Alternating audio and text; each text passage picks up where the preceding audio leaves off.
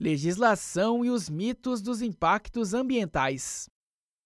A energia eólica já foi vista com preocupação devido a possíveis impactos negativos, sejam eles ambientais ou de poluição sonora.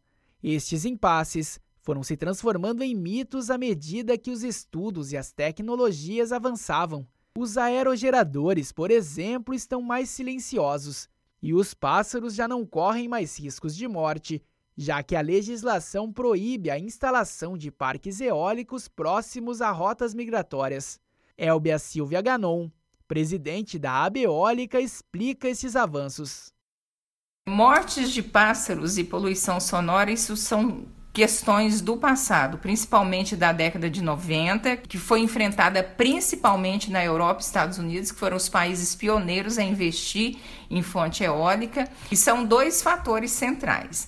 O primeiro é que as torres eram bem menores, coincidiam com as chamadas rotas migratórias de pássaros. Segundo, é que com os primeiros parques não havia um rigor ambiental em pensar na convivência harmônica da, dos parques eólicos e com a natureza. Com estes dois é, fatores já pensados um mais né, nesta década e na década passada, nós temos um desenvolvimento exemplo, da tecnologia, por um lado, que as torres ficaram mais altas e aí, de partir elas já ficariam em rotas diferentes das rotas do pássaro.